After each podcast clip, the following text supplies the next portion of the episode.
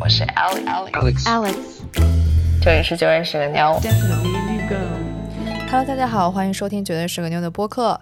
这又要过年了，又要回家赶考了。在这个咱们中国人都逃不开的节日里面，身为这个岁数的年轻人啊，我们回家必将面临父母甚至亲戚们关于自己的婚姻、收入和人生方向的发问。今天呢，我们在座的六位主播。有人是家庭闲言碎语重点盯防对象，相信听众们应该也都有所经历，所以今天给大家一个机会诉诉苦，也看看我们都有没有一些对抗尴尬的解题思路。所以先来一句话介绍自己吧。我是因为家里人都是 I 人，所以呢过年的时候不太遭罪的 Alex。大家好，我是回家必被催婚的小乔。大家好，我是今年很有可能会被定亲的菲菲。我爸我妈跟我说，就因为今年我要带我男朋友回家过年，然后他就说啊，帮你们安排了，就是那个几大家子吃个饭，然后请几桌酒，然后你的对对对，你今年就把这事儿给定了。他们那意思就是说，就是得跟亲戚们介绍，哎，我们家女儿有人了，已经定下来了，你们不用担心了，就是得有这么一个仪式。虽然这个仪式不需要特别的隆重，就是我我跟孙石头当事人是被通知的。今年也是第一次我带我男朋友回家过年。大家好，我是神龙见首不见尾的嘎嘎。嗯，为什么呢？因为我属龙，然后今年呢我就是本命年，然后呢本命年就是不能出门。你们有那个习俗吗？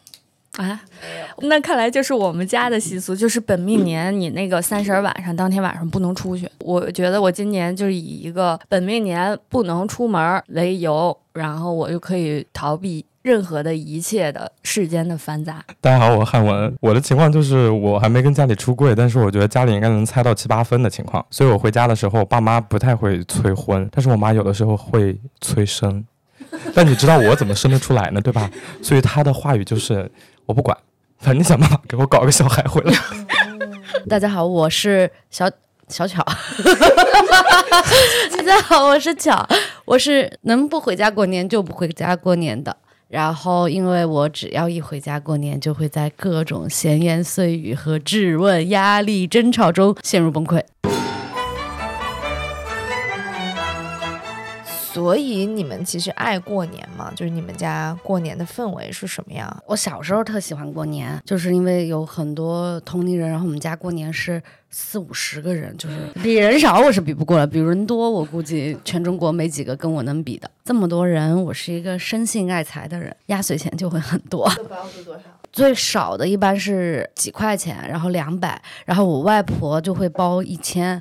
然后 小的小的时候吗？哦，然后简直是天价，对天价。我外婆就是很有钱的一个女人，我们家就是不结婚可以一直拿下去。然后随着，然后我父母在我小学三年级之后你离婚了，然后从那会儿我就不喜欢过年了，因为过年就会涉及到一个终极难题，就是你到底是去谁家过年？你是跟你妈过年还是跟你爸过年？就非常困难。随着双方家庭都再次重组之后，过年还可能会去到继继母或者继父家里过年，你一个人都不认识，那个情况就更难。所以我现在就很排斥过年，或者不是排斥过年，很排斥回家过年。我就能不回去就不回去了。而且说实话，像那些压岁钱吧，蝇头小利，我也就看不上了。有咱巧现在自己有钱了，哎，我而且我现在已经到了回去还要给。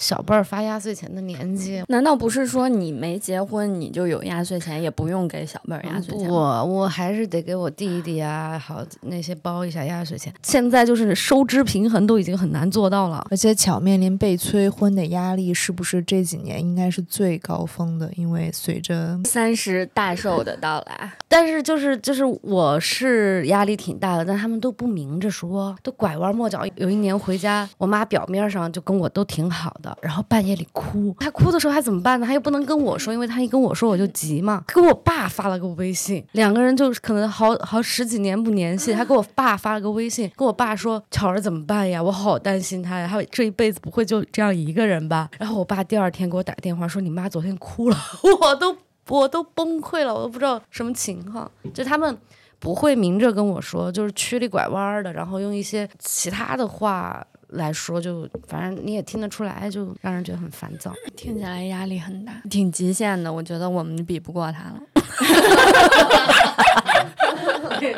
一会儿我可以讲一个我哭的。我家过年呢，就属于特别没有过年氛围的那种，因为我们就是小家庭，四个人过年，而且到了近几年也已经不做年夜饭了。就是只有一盘饺子，吃了得了，就是一种极其随便。然后大家也不爱看春晚，吃完饺子之后各回到各自的房间躺着，非常没有过年氛围。因为我们家也不会太会去见亲戚，因为已经没有老人了，所以就是年轻一辈的就不再在过年这个时间上聚了。嗯，但我就是过年回家，对于我来说还是一个比较有压力的事情，因为我觉得我爸。爸妈虽然平时时回家的时候催我催的不太明显，但可能是到这个节骨眼上受这个气氛影响，再加上过年期间在家的时间又相对来说比比平时回家的时间要长一些，就不可避免的会聊到这个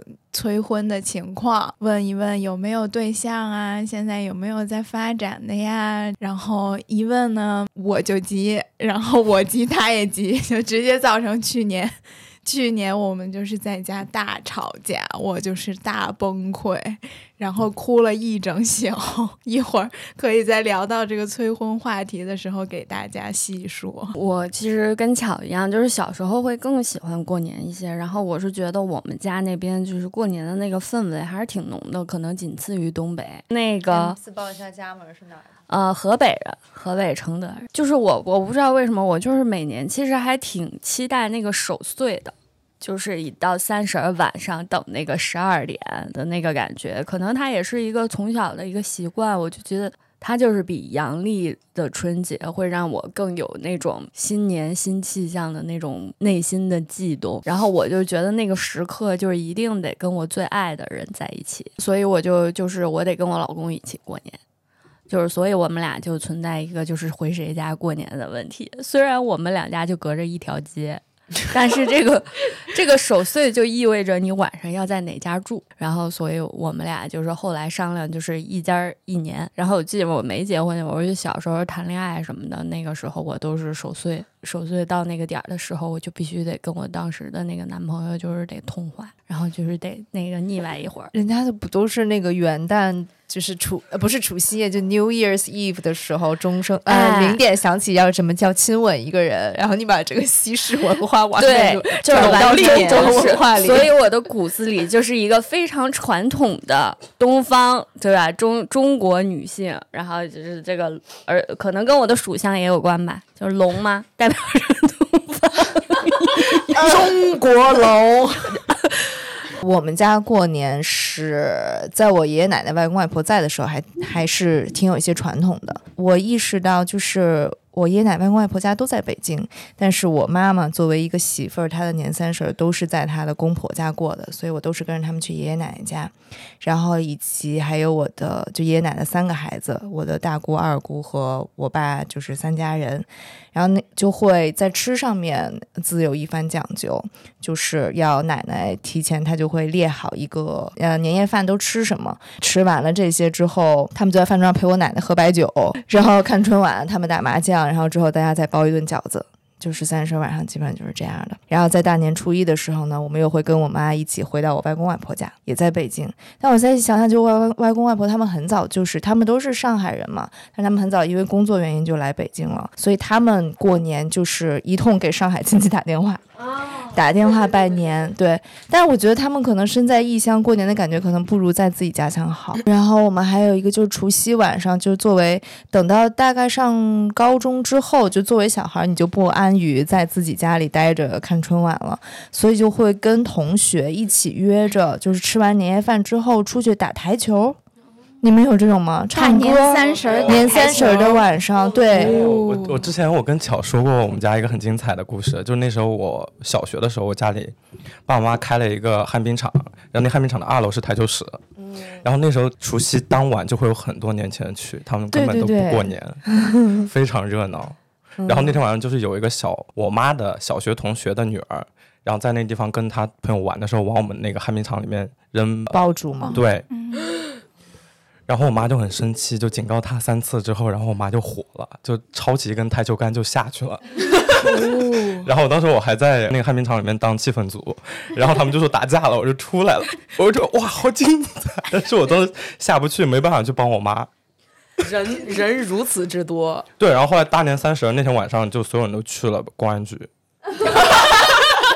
这个故事的走向想起了安心在公安局里吃饺子。啊，不对，不是安心 高启强。是高启强，嗯。我我我是想说，我们家过年，包括到现在，就是除除夕跟初一，你是绝对不能出去跟你朋友玩的。嗯，你是一定要跟家里人连在一起的，而且我们是四十多个人一起过年嘛，就住在我小姨婆家里面，然后有些反正住酒店就就整个都塞满了。这四十多个人从初一过到初七连在一起过，我觉得这就是你们重庆、成都那边 就是不是，有这个。那家里的厕所也分不过来啊，怎么办呢？就是早上大家都要用洗手间，怎么办呢？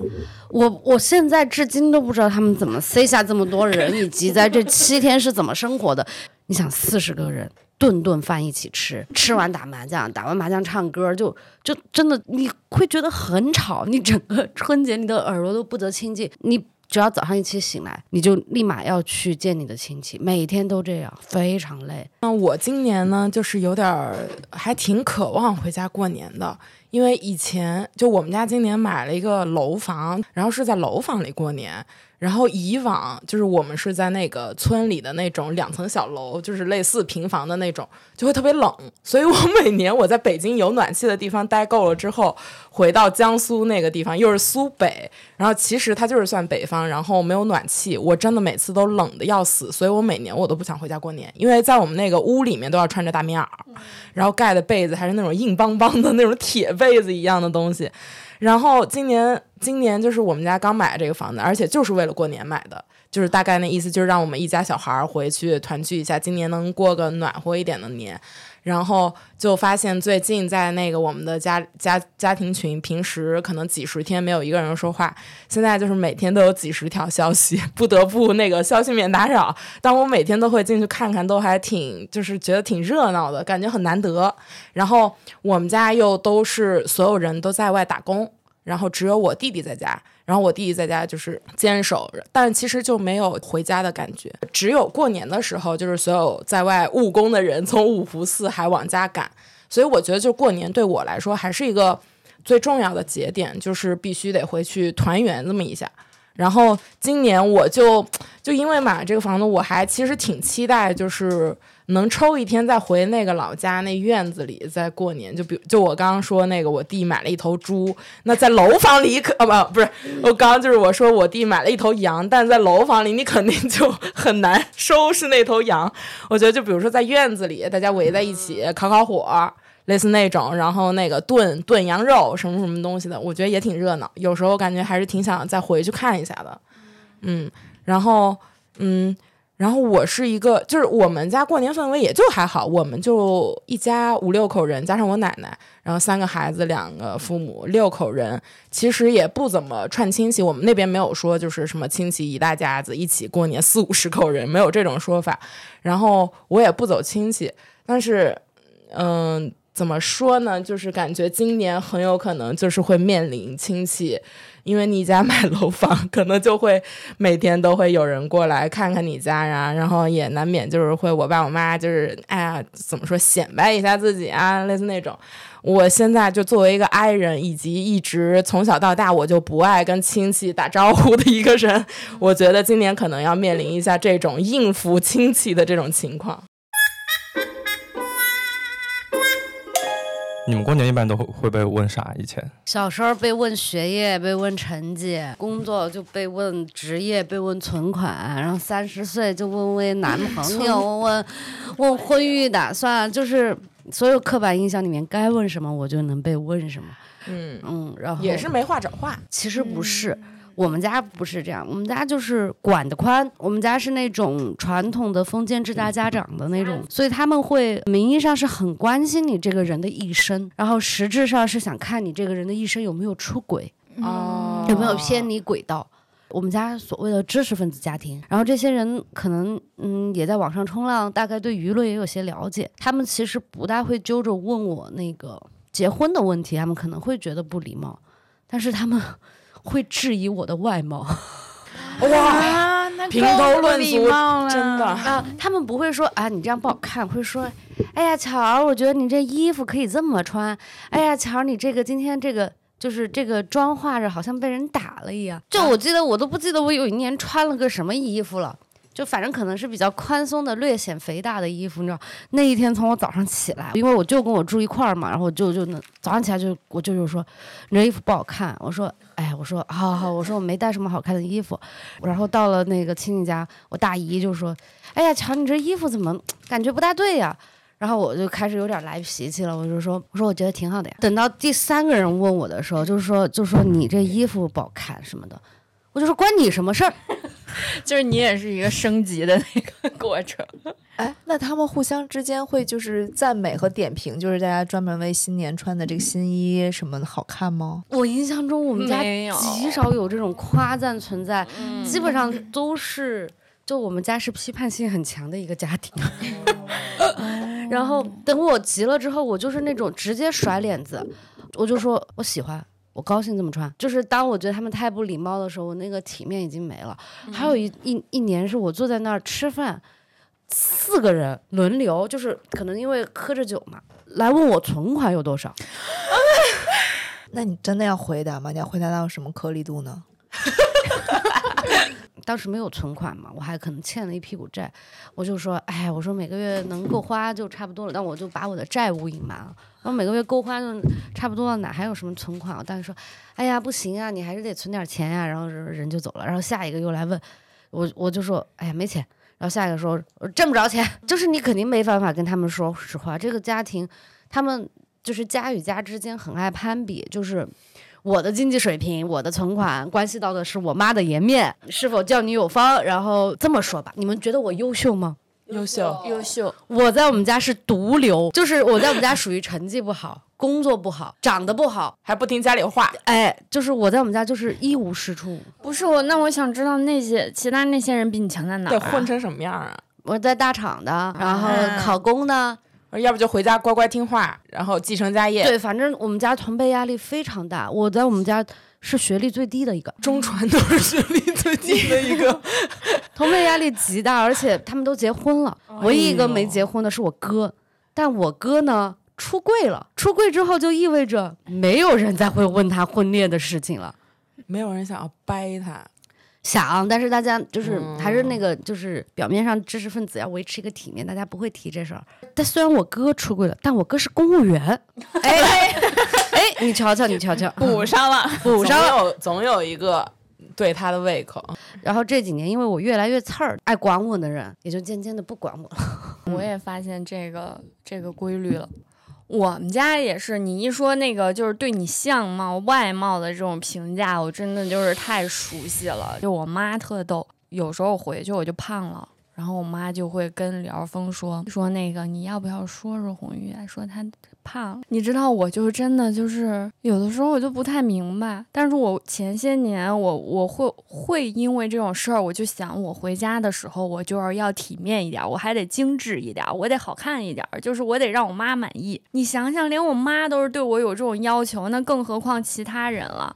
然后，所以我就搞得我就是心里老有一个这么就是这根弦儿就一直在绷着。然后就是从我从我生病了以后，我就发疯，然后我就在家里就谁说我什么我。当着他们面崩溃过好几次，然后可能也是吓到他们了。然后我也是从心理上做了很多的建设，就是说我要从心理上跟这个家庭割裂，所以我在很多行为上就也就是自然的就做的跟以前也不一样了，我就没有那么懂事儿了。然后我还退出了我们的家庭群，呃，反正大家都会，不管是我们家里人还是亲戚，都是觉得我从小到大都是一个比较听话、比较懂事儿的一个那么一个女孩。然后，但是从我发疯了以后。然后大家就对我就有所改观了，然后我就发现我妈我爸对我也不像以前那种，就是他们不会管那么多了。然后就像以我们家那么传统的那么一个家庭，就是根本不可能允许你漂头发、纹身这种事儿，哎你知道吗？就比如说以前，如果我漂了头发，我可能就是在家里，呃，封一封就罢了，就可能就不会出去见亲戚。然后，但是现在我就是招摇过市，我就要，然后那些亲戚也会还是会说评论我化妆一样，就说那个哎呀。说这红玉怎么那个还没我岁数大呢？这头发都白了，就是会这么说。然后，然后就会有那种男亲戚，就是那种呃什么姐夫呀那种长辈，就会过来说说，哎，咱哪儿都好，就是说咱这头发那个明年就怎么怎么样，咱给那个什么。我说为什么呀？然后他就说，哎，这就不适合小姑娘，怎么怎么着。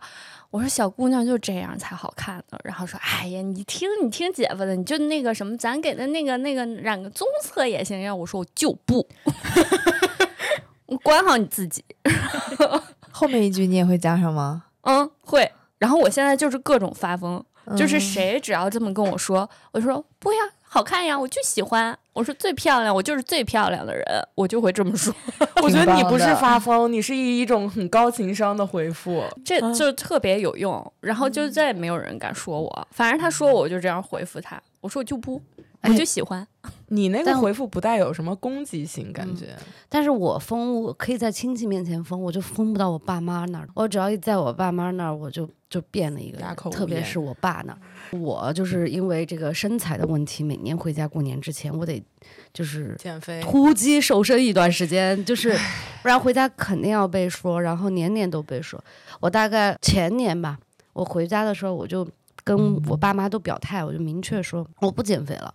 我说我这样挺好的，我特别喜欢自己，然后算是某种程度的放飞吧，坦诚了。然后去年我爸就说他知道我不减肥，我们俩已经形成了这个共识，但去年他就要让我减肥，过年的时候，然后在众多亲戚面前，我爸手一拍桌子，说巧还是得瘦二十斤，然后哦语气差不多就这样哦，不是不是语气，就是那个话就是这样，然后呢。这个时候，全就整个桌子的氛围比较凝固，我的表情也变了，变得很难看。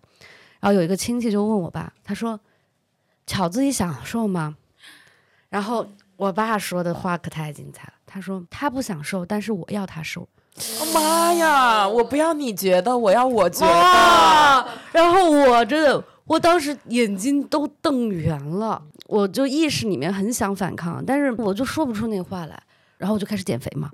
然后今年我跟我爸打电话的频次都高了，但是聊的都是体重，每一次都问减多少斤。然后就就我就不知道为什么，就是在我们家过年，然后减肥就会成为一个话题，然后我就没有办法办法去反驳我爸。嗯，就然后我去年的时候要回家之前，就是在这事情发生之前，我就特别痛苦。我记得我们当时全公司在尾牙嘛，可开心了，在那儿唱歌，然后大家走了，然后我我叫车就叫叫的比较晚，我车就没到。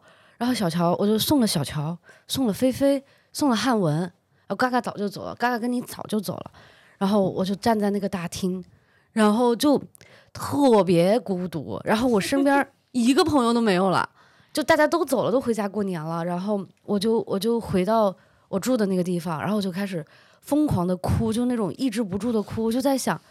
我在北京这么多年，我建立的那种同盟，我跟大家的那些关系，然后一到这个年节就瓦解了，就大家都回家了，大家都是有家的人，我也要回家，但我不想回那个家，然后我就巨崩溃，然后我就我就感觉我每年都在经历这种崩溃，就我今年就不回家了，就给自己放个假，就是就现在过年不回家就像是放假一样。然后我觉得，就只要一回去，就我觉得我面临的最大的压力，并不是催婚。我们家可能对我要就在这几年要结婚这件事情已经绝望了，就觉得我也嫁不出去，可能之类的。所以他们关心我的事业，我的事业又不不符合他们的期望。我妈最想我的就是当一个老师，然后我拒绝了。然后我阿姨、我后妈想让我创业，想让或者让我去她公司，就反正就是她帮我找一条路。就是我阿姨持续的，就是。给我铺了很多很多路，但我都拒绝了。他就想我要按照他的路走，每年回去都要跟我聊，说你现在这你在这儿打工也不挣钱，然后我我就会觉得我挣多少叫挣钱呀？我觉得在我看来，你就是挣很多钱，对，特能挣钱。对我觉得我特能挣钱，但他们在他们那个观念里，就不管你挣多少钱，你都不叫挣钱。你当公务员一个月拿三千工资，你就叫挣钱了。然后。嗯，以及或者是你创业，你即使把他的钱都亏完了，你也叫做正经事儿。但你现在就不是叫做正经事儿。然后，特别是我在去年加加入绝对是个妞之后，然后他们问我的职业的时候，我就要解释我是做什么的。那我就是搞女权的。你就这么说吗？你说我是搞女权没，有，我没有说，我就说哦我我我我，但是我我我会怎么说？我说我是搞女性主义的，也就是你们听说过的女权。我都不跟家人说这么详细。问你是做什么的？然后然后做媒体接接广告，那个女性用户挺好挺好。我我觉得我就是有病，我就是 就是我希望跟我爸建立那种价值观上的共鸣，我就是有病啊。很难呢。是，但我就是有病，然后我就要解释我是搞女权，我就是要为少数发声，我就是要为不平等说话。对，然后就大吵，然后我爸就质问我，什么叫少数？什么叫不平等？少数应该有声音吗？哇！我爸就给我贴上了搞女权的标签，然后吃饭的时候就会跟桌上的男性同盟说：“你们说话注意点，他现在搞女权的啊！”我的妈！然后就是，所以我现在我的职就职业这一块就根本说不通。我觉得我我前两年的我和你特别像，嗯嗯，就是因为你在意他们，嗯就是你很在意你们的关系，就是还能继续，以及呃怎么样，是不是还能改善？就是你对他还是有一个期待的，你希望你们这个关系还是有变化的。嗯，我觉得是因为你有这个期待在里面，就像你比如说你跟你爸那样去讲，就是你还是希望能跟他产生共鸣。我觉得乔很想让他们听见他乔自己心里想的是什么，但是他们就拒绝听。但其实对于他们来说也一样，就他觉得他们说的东西你也听不进去。我觉得他们说就是这些家长，他们对于什么婚育啊和和职业生涯，他的关心其实背后就是你是不是过得好，你将来是不是有保证，你会不会一直好下去，双方都好想，都好想要认可，嗯想要对方的认可。也都觉得自己是对的。所以我有的时候，比方说，我以前我是从小跟家里切割那种，然后就是他说啥我偏不。到后来长大一些之后，我会回过头去跟我妈说，哎，当时你说那个，我觉得挺好的，但是你那个选择我没我没我没这么选，但是我觉得那个挺好的，当时我应该这么选。啊、但是我不知道，我我会觉得我，比如说，其实在这个，我爸可能就会跟我在形而上的一些价值观上吵架，我觉得这 OK 可以理解。但是我阿姨会要去试图证明他是对的，她到现在还说我专业选的不对，我都毕业，十年了，我现在专业还选的不对，因为当时没有去读廊坊武警学校，我这一辈子就毁了。我我我考了六百多分，我的我我我上了重本线，然后我要去读一个廊坊武警学校，我干嘛呢？哎，但是我我也花了七八年时间，我妈到现在也不承认她给我选错专业。然后这事儿到现在回家过年还要拿出来说，然后说我选错专业了，我真是服了气了。我又觉得我挺好的，就是我跟我爸说，我说我说万一有一天我被抓了，我说你们会来捞我吗？我爸说捞不了，他说但是你为了你相信的东西能被抓，我为你感到骄傲。哎，我就不知道为啥我就在乎这种东西。还是认可，真的是，我觉得我能理解巧那种想要跟爸妈说真话的感觉。就是我觉得你可以不同意我，但我希望得到一种，虽然你不同意我，但是我也觉得你。这么认为也还不错，所以我就总也是总想跟他们说真，因为我是在最开始很善于撒谎，然后很多事情都在撒谎，就一定要到瞒不下去的人生重大决定的时候才会坦白。但是就就也是就是心里的那个不舒服过意不去，慢慢开始跟他们讲真话之后，就会面临冲突，然后冲突又让我自己非常难受。但我现在还是觉得，就是跟他们讲真讲真话，面对那个冲突是比以前撒谎更好的一个情况。我觉得确实是像嘎嘎说的，我很看重我和我爸妈之间的关系，我还是在期待着我们的关系有改变，或者我们互相有更了解的可能性。然后，所以我就是也会选择，现在慢慢的选择会跟他们说一些真的东西。我发现我跟你们真的完全不一样，我就是无意识的活成了他们就是对于好孩子的那种想象，就就从一个外在的表现，就是你看我到现在都没有染过头发，我也没有纹过身。就说那个回家会被那个评头论足嘛，我肯定就是在那种小地方，我就是属于特胖的那种人了。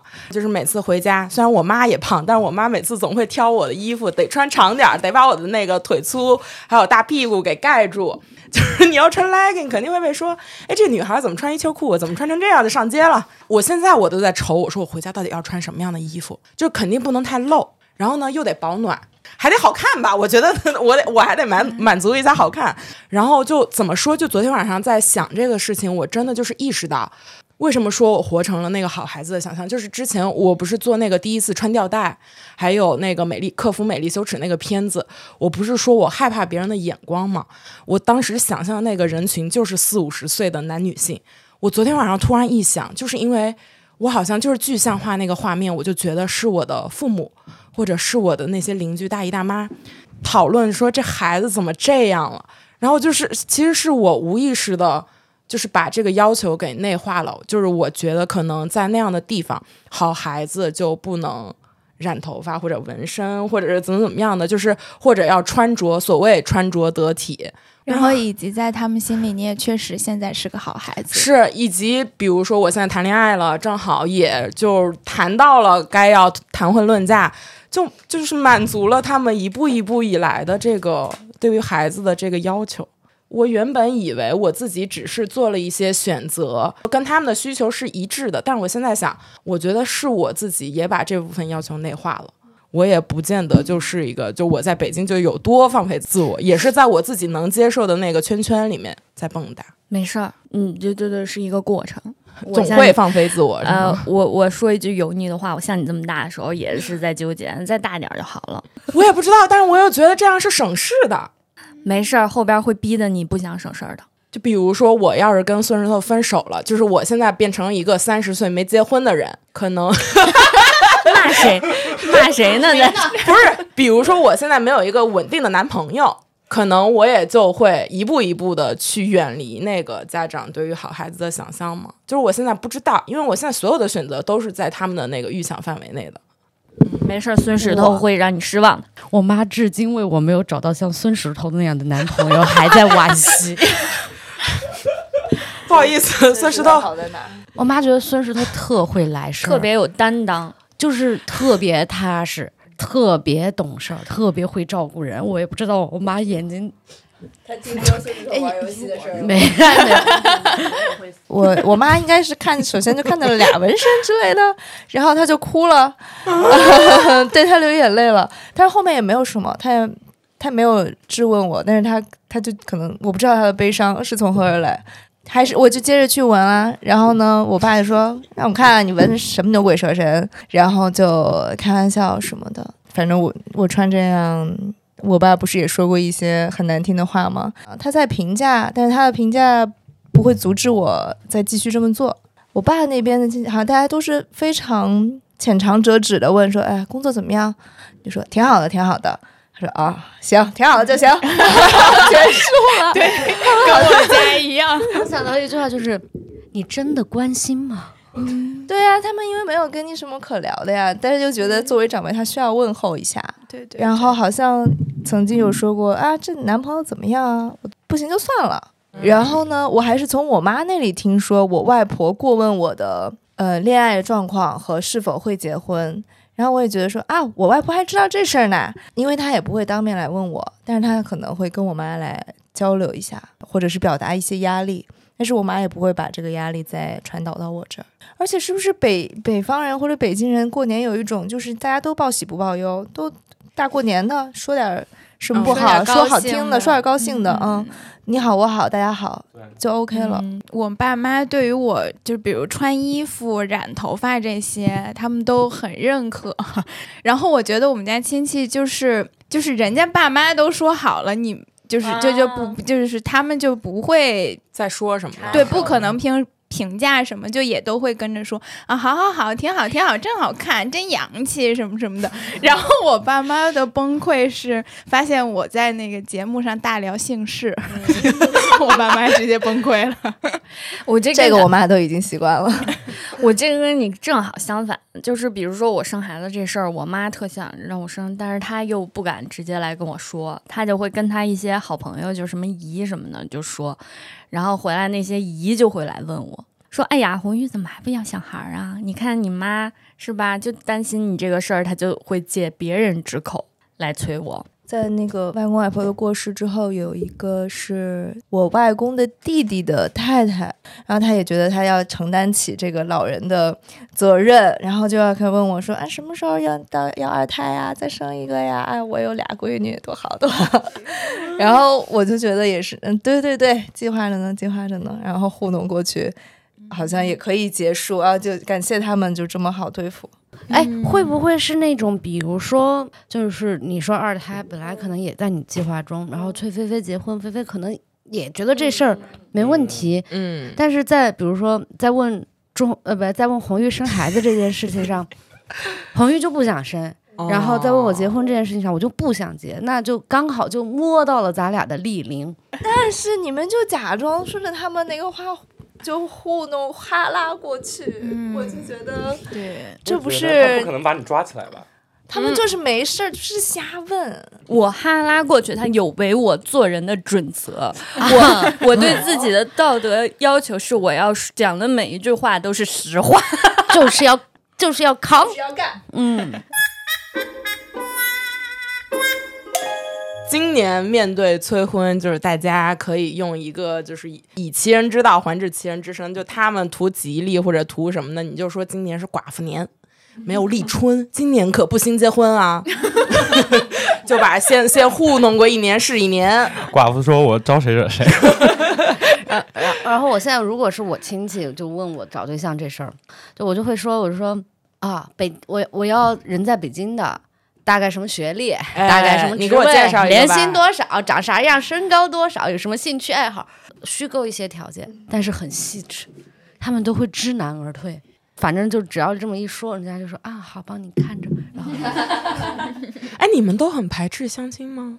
我不排斥，我真不排斥。我我没我我我没相过，但是我看过一些，就是就是我妈想让我去相的人。哦，加微信那个那个步骤吗？对对对对，我妈就是就是今年就已经病急乱投医了，什么昆明的、湖南的、深圳的啊，反正都不在北京。我妈说没关系，异地先谈着。有一个男生秃头了，然后我妈给我发过来视频的时候，她自己都不好意思，就是就是如何形容这男的，她就说看着挺老实的。我妈还给我我给我找过一个，就是看上去四五十岁的一个金融行业的从业者，脸上全是。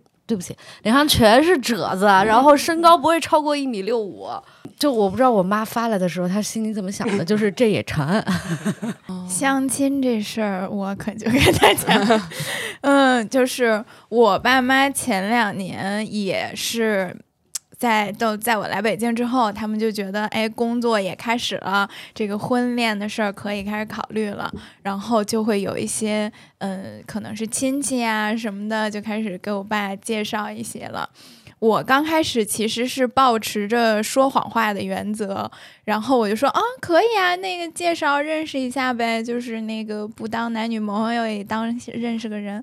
后来我就发现，就是顺着家长这个事儿啊是没有就是好结果的，就是比如我确实加过介绍的人的微信，就是男男生的微信，然后甚至呢还浅聊，还聊了几句，然后呢他们就会问后续，然后然后我就说后没没有什么后续，就是因为你你也，嗯我觉得两个人都没有那个认真聊的意思嘛，然后就也没有发展什么后续，然后我爸就会想，哦，没有后续，那是什么原因呢？是你没看上人家，还是人家没看上你呢？然后如果是我没看上他呢，我爸就会觉得我眼光太高，因为那个觉得对方条件不错。如果是人家没看上我呢，我爸就会觉得我条件太低啊，就是你现在是不是应该换一个更稳定的工作呀？是不是应该回家考个公务员？你就那个，就是别人就看得上了，因为人家就喜欢那个可以收入不高，但那个工作稳定，时间时间比较多，不是在外打拼的。公务员可忙了，现在 反正他们就有这种刻板印象吧。然后他就会觉得，你看别人没看上你吧，所以你要改变你现在的生活，你要改变你的条件，这样你在相亲市场上才有竞争力。然后我在意识到这件事情之后呢，在去年我爸再给我介绍相亲对象的时候，我就开始拒绝了。然后那个男生呢，就是我爸问我，我说我说就不见了，也就不加了。我说没兴趣。他问我说，那你是什么原因呢？我说一米七五太矮了，不喜欢个矮的。然后他就说你从你要求高过渡到你本身条件低，然后呢对我进行了一系列的这个贬低。然后我就崩溃了，就是我就是因为我其实还是一个挺希望我爸认可我的人生选择什么这些这一大套的人，然后在他这样持续的贬低和输出之下，我就崩溃了。然后我就说，如果你说相亲，你就只说相亲，你不要在这儿就是开始贬低我。当我说出这句话的时候，我的就是就是已经声泪俱下，然后我爸也被吓到了。因为在那个之前，我所有的就是就是我们两个有冲突的时候，我所有的眼泪都是默默流的，藏起来的。那天就是在他就是大过年的，然后我在他面前崩溃，然后他知道我在房间里面哭了一整宿，因为三点多我妈还过来看我，我还在哭，然后然后我妈劝也劝不住，然后就是一直哭哭一整宿。今年一整年再也没问过这个事儿。那这样就是给哭不出来的朋友什么建议？发疯，尖叫，可以，可以，可以。嗯，瞧这招管用吗？发疯？我还没疯过。哦，你就你就离家出走，或者就是什么拿着行李就走，我就自杀。那倒是也不是。我我给你讲一个很极端的故事。那年我爷爷刚去世，然后就是大家说陪我奶奶过年嘛，就想让我奶奶奶高兴一点。结果他们就突然就吵上了。我当时正在洗碗，然后洗到菜刀，我就听外面吵架，我奶奶在哭，然后我就非常生气，然后我就拎着菜菜刀就出去了，拿着菜刀对着他们说：“你们不许再吵了，你们那安静点，好好陪奶奶过年。”然后他们当时就停了，停了之后我就很尴尬，我就把 我就拿回去了，我就把菜刀一放，我就离家出走了，然后我就疯了嘛。然后等到我晚上还得回去嘛。等到我晚上回去之后，我爸、我姑、我奶他们仨对我进行了长达半夜的教育。嗯，就是说我不该发那个疯，就是在我的家庭环境里面，发疯要承担的那个后果跟代价，我也没有办法面对。我我都觉得那个时候我的情绪应该非常极端了，我都拿出菜刀了。虽然我当时是在洗菜刀，顺手的事儿，就是不，但是但是我就觉得我那个情绪已经非常极端了。但但回来之后，没有人问你说你当时怎么了，你为什么会有这么极端情绪，而是说大过年的你这样拿着刀，你这样离家出走不好。呃，我就反正就是好像因为这些事儿，我就对发疯这件事情我就没有。自信，感觉你全家人都好需要看育儿书哦。我们的家长要都看了育儿书，就不会这样了。唉，我在想，你发不了疯，是不是因为你家里人也不怎么发疯？谁家人整天发疯啊？我们家三个人都发 我们家就没有。嘎嘎举起了大手，我妈会给我跪下。哦天呐！然后我爸会就是时常使用暴力摔东西什么的。我觉得我的身上都继承了他们的这些就是疯点。我已经是我们家最正常的人了。嗯，我是我们家第二正常的吧？第三。你们家怎么发疯？就也是那种大过年除夕晚上，然后大打出手。就就是刚才他说台球杆嘛，台球杆那是对别人，对，那是对别人，那对外了。对对内的也有那种拿菜刀的。你刚才说那个拿菜刀，我想起来，反正就是也是大过年的，然后他俩突然吵起来。为什么吵起来？应该就是因为 WiFi 之类的不够快。是他们俩的关系就有问题，可能。对他俩关系就是有问题的。就我妈那个人很嚣张跋扈，然后我爸那个人就属于你平时说碎碎念，我我可以不理你。但那天他在打游戏，哦，我们家的传统是吃完年夜饭之后，我和我妈看春晚，我爸去打游戏。然后那天就是我爸回到房间打游戏了，然后我跟我妈看春晚的时候，那信号就不太好，然后我妈就去找我爸查，然后不知道他俩为啥就吵起来了，吵着吵着我就看着我爸把我妈给拖到厨房去了，然后当时我就慌了，我也不知道怎么办，然后我就跑了，我跑了。你多大啊那时候？是个男子。对，我现在想起来，我觉得是风格。然后后来是我表哥在在我家，当时得亏我表哥在。然后后来我就跑出来之后，我表哥给我打电话，他说现在没事儿，你回来吧。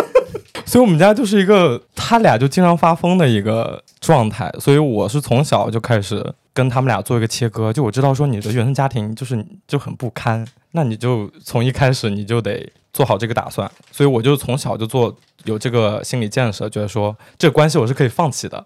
你好厉害呀！然后，然后你一旦想通了，说你连你跟你父母的关系都可以放弃，那亲戚那些就更不用说了。我觉得这可能也跟那汉文很早就意识到自己的性取向，对，也和从小就跟之前那个我们有一期交月的内容叫就和行婚有关的，然后里面那个嘉宾叫古珠，他说那个很像，就是在你意识到你性向的时候，你就开已经开始在干这个事儿，就得跟家里切割，对，然后做好最坏的打算，然后在这样的情况下，就会就你没这么多执念，说我一定要改变他，然后到后面就会变成说，OK，我改变不了他，我就尽量让我们的相处关系会好一点。然后在这种情况下，反而会我觉得会好很多。比方说，我知道我改变不了他之后，他问我所有的事情，你为什么不结婚？然后我就会直接跟他说真正的理由。但是我不告诉他，我没跟他出柜，但我会直接告诉他，我现在就找不到对象，我现在每天累得要死，我怎么找对象？然后我还会跟他说，就是你的婚姻里面有什么不好的地方。所以我就觉得说，如果这么不经思索的进入婚姻的话，我就觉得很有可能会像你这样。你跟他说完之后，他可能会嘴犟，他可能会说啊，不是这样的，不是这样的。但他下来他会想的，嗯嗯，我有一招特别损的，因为我爸妈的婚姻关系不幸福，所以我妈催婚的时候催急了，我就会伤害她。真的，这个这个一戳一个准，一戳我妈肯定会。但是但是但是你也会很受伤，是，但是但有时候就是她催急了，她就说你还是得有个人照顾你，然后就是你还是要有一个孩子，不没有孩子是一件很自私的事情。如果真的是把我惹急了的时候，我就会说，我说那你跟我爸呢？我说那我现在这样，我也经历了很多痛苦啊。我说万万一要是我的婚姻关系走到不幸，那怎么办呢？哎，这个时候我妈就会沉默，然后就说，哎，一个人过也挺好的。那那管你得教育他说：“妈，我就应该活得自私一点。对，然后但这事儿就可能能管个三三五个月，然后我觉得、嗯又回去了。说实话，得看你们跟你妈的关系。就像我跟我妈的关系这几年是越来越亲密了嘛，啊，然后我就会跟她，嗯，很坦诚的说，我说你想我结婚最担心的是不是我过得不好，然后或者是我孤独，然后我就跟他说我身边有谁谁谁谁谁，然后每个人对我的情绪或者情感的支持是什么，然后我也会跟他说我现在挣多少钱，我自己够怎么够花，我未来的人生规划我怎么会幸福，”这就是非暴力沟通啊！嗯，然后就 就有道理，这事儿就很有效，呃，对我妈来说就很有效，是的是的嗯，嗯嗯，而且我觉得有时候就是作为孩子这个角度，他就是对于家长，无论他说什么，有时候是一种下意识的就想要反驳他说的话。就我之前就是这样，我就是下意识的就他说啥我都不听，但其实他有时候说的是有道理的。然后我现在我感觉，因为我自己在那个研究我人生课题，不是看一些什么心理学或者是心理咨询，然后我就觉得我有时候看他们，比如说。他们在跟我说什么，或者他们自己在吵架，在跟我姐或者我弟说话的时候，我就好像在像一个第三者，或者像一个心理咨询师一样，就看他们为什么会有这样的说话方式。我觉得有时候你理性的跳出来看一下，有时候能知道，就是他是出于什么原因也好，或者你就跟他理性的分析，你不应该这样说，我觉得也有用。嗯，因为如果他们的说话方式是你，你相信我，我的是对的，然后他就是在拒绝听你的感受嘛，就你怎么想的不重要，我我这个说的就是对的话，他就是不是在和你 connect 沟通他对，他是，所以你就是想他这种沟通方式就会让你想要把他们推开。就是爸妈那一句话也是必杀，就是说，只要我只是想让你开心，我只是我想让为你过得好，也不是为你好，他就说我只是想让你过得好，只要你好我就放心了。这句话也是必杀，然后你会想就担。心你很自己一个人内疚过不好。对，然后你就会想，哦，我要怎么证明我过得其实蛮好的，让你放心。然后，嗯，我妈我妈有必杀锏，就是你就记着，这个世界上除了你妈，谁都不会管你，就是谁都不会对你更好了，就是妈妈对你更最好的。然后 我小时候就这样觉得，长大了我想，你真的是伤我最深的人，这个世界上。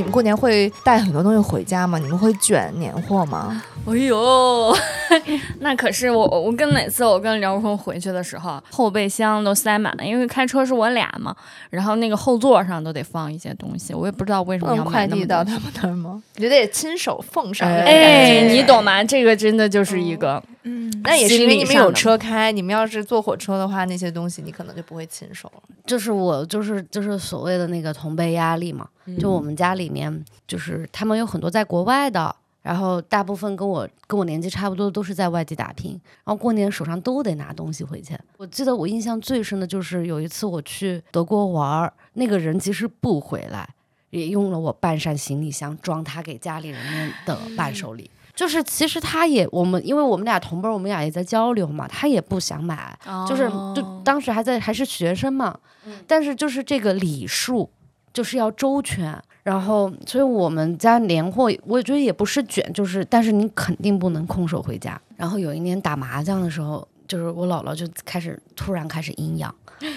她说。哎呀，巧巧以前读大学的时候，每年给了能多少多少钱，然后现在工作了，什么都没给我买过。我当时头顶一嗡，立马给他买了个手机。然后我就是想，就是我妈每次我给她买的时候，我妈嘴上都会说说那个。哎呀，你们挣点钱多不容易呀！我想你还知道，然后她就说，那个那个，你别给我买东西，不用，你听着，以后不用在我身上花钱。然后就每次我不管给她买什么，她都这样说。但是你如果这个东西买的不好，不合她心意了，然后她打开还会有那种不太开心、失落的表情。然后你给他买的好了，他高兴了，他就说，呃，有一次我给他买了项链，他就特喜欢，然后他说，啊，你以后就给我买点这种首饰什么的就行。然后其实他还是想要的，就是我我我我会总有一种我跟亲戚又不熟，嗯，就他不他买对他不是我的关系，那你给你爸妈买吗？以前会给，不是以前是刚上大学的时候会给他带北京的特产，结果他们都嫌不好吃，然后后来就会变成说去走亲戚的时候会给大家带，然后再后来就会变成我跟我妈合计说，要不你网购吧，然后网购到家的时候再以我们家庭的名义送给大家，嗯。然后后来这个事儿就跟我爸也不买，给亲戚也不买了，然后但我妈会管我要红包，嗯，嗯然后我一我当时刚开始工作没多久吧，然后我又没多少钱，你还管我要红包，然后他老念这事儿。后后来他实在撑不下去，他跟我说：“你给我发个小的，我给你发个大的。”我说：“我说那行那行，我就我给你发。你妈也太逗了。所以他这个心理是，”对，所以他的心理就跟巧说那个有点像，就他其实他不是想要那个钱，他想要那种氛围吧，估计是。然后再后来再给我爸买礼物，就变成我其实不怎么给我爸买礼物，我跟我爸关系也不好。有天我妈就想着说，哎，要不要不我们过年出去旅游去玩？然后呢，那时候我爸已经把他的工资卡自己拿回去了，就是我上了大学之后，我爸就能自己操控自己的收入。然后那时候他就有他手里的钱就比较多，然后我妈就说，要不让你爸付钱？但你爸这么抠，一个铁公鸡，他肯定不愿意付钱。他说这样，你平时你得稍微投入一下。你们家 对，然后我妈就会让我说你给她买买礼物啊，嘘寒问暖啊。然后那个时候我就开始给我爸买礼物，然后果然后来就是以小博大。给你换了一手机，对 北京在这方面也挺潦草的，也不用带东西。甚至有些什么，就是你买一个什么叫什么稻香村的京八件儿那种，就是为了搞笑，嗯礼盒带带过去一个礼盒，然后甚至就一般都不不带什么也行，就是因为给孩子的压岁钱在我们家也都是象征性的，可能里面是二百了五百，呃可能爷爷奶奶那种大的就是五百块钱。但是后来我发现，就是这个时候，我觉得还是有意思，就是送你，就是把它当真的当做一个礼物送，然后呢，就是带上一个一个心意的，就不是走年货这种世俗的路线，反倒是让哄一哄老人开心。对，这种会对比较快乐。对对，像我刚才说的，我们家那个现在最大长辈的那个奶奶，她就是以前还出过国，还会英，还教，哎，她教英语的，然后她就是有点洋气，然后阿姐夫就会哄她，就给她买什么西班牙火腿，或者是马卡龙。我今年买了西班牙火腿呢。嗯，对，然后他们又因为是上海的，我就在中秋节的时候我会给他们网购那个鲜肉月饼，然后他们就会被哄得很开心，我也觉得挺高兴的。嗯，哦，对对那我这个送礼就是我又要有新意，然后我还得那个什么，我卷起来了。太累了，我就是还得每年过年之前我还得想他们就是投其所好。我今年给我我妈今年特爱唱歌，就她老发抖音唱的可难听了，然后 我给她买了一个长发的话筒。我有一个另一个角度，就是我觉得多生子女家庭还存在另一个烦恼是，比如说我有一个姐姐，就我还是个女生，在年货这方面不能硬往上卷，你得考虑她的感受。就比如说你不能买太好的，这样就是她会有点没面子。就是你还得看着眼色，或者跟她商量一下。对，比如说今年大家都给家长多少钱，或者是都给家里买点儿，你买水果水得端平呀。哎，对对对，你还不能硬往上，就是比如说你过得好了，你不能硬往上用你的标准去买那些好的东西给他。然后我妈从来不管我要什么东西，任何东西她都不要。然后但我觉得这东西就是她嘴上说不要，但是有她也很开心。啊，她是开心，会说她的一个姐妹女儿给她买了什么卡地亚的手表，对啊，然 然后后她过生日就说：“对哎，什么时候去爱马仕 我妈 我妈更逗，我妈会说哪个阿姨那个她家女儿给她买了个房子，然后 然后我就说你是想让我给你买房子吗？我说我可买不起。然后她说哎呀没有，我就跟你说说，啊，就是这样我觉得他们这种开玩笑，就是有时候就很伤小孩心的。我这种时候一般会说，就包括你说那个同辈压力，比方说他我妈跟我说，哎，你看那个姐，呃，读了什么学校，然后找了什么工作，赚了多少，然后给他妈包了一个多大的一个红包。然后这时候我就会说，那你你去你去把它拿过来养呗，就你别养我，你养他吧。我觉得，所以看来我们前面说的比较有用的，可能发疯算一条，嗯，顺着哈拉一下糊弄过去算一条，还有就是非暴力沟通，看到你对我的关心和期待背后，你的需要是希望我好，然后理呃性分析，也不是，就是走心的说，呃，我知道你希望我好，我特别能理解，我现在也过得挺好，我在怎样让自己过得好，所以请你不要担心。我虽然跟你想要的生活方式是不一样的，但是但是我是好的，就像一个大人一样跟他们沟通。把他们当成一个小孩。我觉得我们这一代可能是。就是这种代际之间在过年期间的矛盾会最严重的一代，可能我们父母面对他们父母的时候，因为他们都会也没有那么多职业的不同方式的选择，嗯然后在在结婚和生育上面，他们好像也没有那么多特立独行的，嗯不婚主义或者是丁克家族的人，他们一直被之前上一辈对于他们的期待，然后也传承着这个下来。到了我们这里，我们自己内心有更多的选择之后，就跟他们发生了矛盾。我觉得家长也应该学会不把自己的这个期待全都绑架在孩子的身上。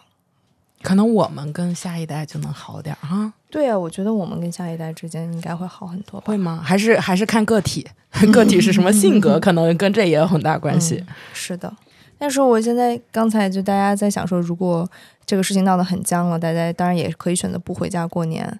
但但我我觉得我想象一下，我不回家过年，我还觉得啊，好像还挺孤单的，好像还挺无聊的，也没什么事儿可做，大家都在家里过年，你也没你不如一个人去国外去旅行吧，要不然在国内真的就是有一点很有点尴尬。哎，但你不会想着说，如果大家都不回家过年的话，那你的朋友都在吗？哎但前两年你们有过吗？就是在外地的，因为、嗯。对，因为二一、情。对，因为、嗯。啊，应该是去年前年，嗯。我就是在嗯。北京，然后和我的朋友们一一起过年因为那嗯。年基本大家都回不了家回不了家。嗯，对，不是我跟阿姐夫倒是经常我们就是分头回家过年，大家都好像不希望自己的爸爸妈妈会落单。如果我不跟家里人过年的话，我会有一点觉得怕他们无聊，或者怕他们觉得很惨。嗯，你们如果不回家过年的话，会去干嘛？我大概有过四次不回家过年的经历，嗯然后我觉得这四次简直就是我人生的美好假期。我记得有一年是，嗯，就是我就是在北京嘛，然后我就成为了一个收留不回家过年的人的一个基地。嗯然后从年三十儿就有朋友，就是孤独的朋友来我这儿，然后初一来，初一我当我记得我跟当时我们的一个共同的同事去开车游前门儿，然后初二你们过来吃面，就是就是从初一到初五，就是其实就是你你这里可以作为一个阵地，就和你自己挑选的家人们，嗯，就和我自己挑选的家人们过年，然后我觉得也挺幸福的。嗯。然后那一年我还曾经想要把你带到我家里去过年三十儿，我觉得那个太有意思了。要是我一个人的话，多无聊呀！现在有一个朋友可以到我家来一起来过年，我感觉好多了。我 那那天晚上我打了一晚上阴阳师，但是我还是觉得还是挺快乐和挺幸福的。我今年特别期待，就是因为我表妹好几年没回家过年了，然后今年我表妹说她也要回家过年，然后我表妹就是火力特足的那种，就是她比我还能说，像我我只能发疯，但是她是那种逻辑条理都非常清晰的人，她会直接跟别人就是滔滔不绝的讲道理，然后今年就特别期待看我们俩 拿着小本儿记一下。对我们俩怎么打一下配合。你负责情绪，他负责逻辑。对，然后还有一个方法就是，我现在现在和我老公回家过年，我们俩就先都跟家里说好了，我们就待不了几天，就这样先提前跟他们说，因为我有猫嘛，就我不能把我的三只猫都带回去，但是我猫又不能离开人太久，就我已经在我们家设立了一个人设，就是我就是一个视猫如命的人，就是如果我的猫没了，我就会死，然后大家也都知道这件事情，所以。就是我，然后我们就说那个只能三四天，就猫不能太久自己在家，然后我们就会只待三四天。其实三四天这个长度来说，还是相对比较舒适的。我在那一年自己在北京过年的时候，就是年三十儿和朋友包饺子，然后初一蹦迪，初二蹦迪，初三蹦迪。只能说那个时候还是太年轻。我们家就是因为每次过年除夕都是三个人，然后我们应该从好几年前就想着说，我们要不过年就就出去过，出去旅游，然后就大年初一、除夕啥都不在家。但是因为我妈她碍于她大年初一一定要去上坟，然后大年初一一定要回娘家，然后这个计划就从来没有实施过。我想象不到，应该就是跟朋友吧。但是要是没有朋友，我就我就去我男朋友家过年，就还是回了一个家，回婆家。嗯，或者就旅游，总得有人吧？我觉得一个人肯定是有点孤单。我要是回婆家过年，带着菜卷还好。如没在没有菜卷的时候，他要是回家过年三十儿的话，我们肯定就是分开各自回家。我觉得这一点也挺好的，没有人给我们额外的要求说你们得成双成对的出现，没有。就是到底，比如说结婚的家庭，到底是要在哪儿过年呢？你们随意呀、就没有个习俗说一定会。可以商量着来。习俗肯定有啊，更一般来说都是去婆家，去去男方方家。但是今年反正我妈也跟我商提前跟我商量，但是我好像没有把她的商量当回事儿，不是及时的和阿姐夫沟通，然后就提前就定好了，好像过年去我家。然后我听到阿姐夫跟他妈跟他妈打电话的时候，就说年大年初一的时候，我们三个人一起飞飞去武汉。但是好像这个也确实不太好，就是也没陪他过年三十儿。但是他也说什么这都是什么能商量的事儿，嗯，然后在那边就也没有很强求的要怎么样，所以我也觉得都挺好。哦，但是今年是我第一年突然意识到说，我得给蔡卷买新衣服，就是过年的红衣服。就是之前我不太给自己买那种 年衣，给小孩买就很开心。像我妈那种过年要给自己穿个唐装什么，我就哎呀，太太 太就是 too old，就是我这么潮流，我年我就要，我也不需要穿的好看，因为大家都是自家人，也没有人给我卷。然后今天我觉得不能让我的小孩穿的普普通通的 出现在亲戚的面前，他得，我甚至得给他去做个头发。绝了。你的美意让小孩儿服了。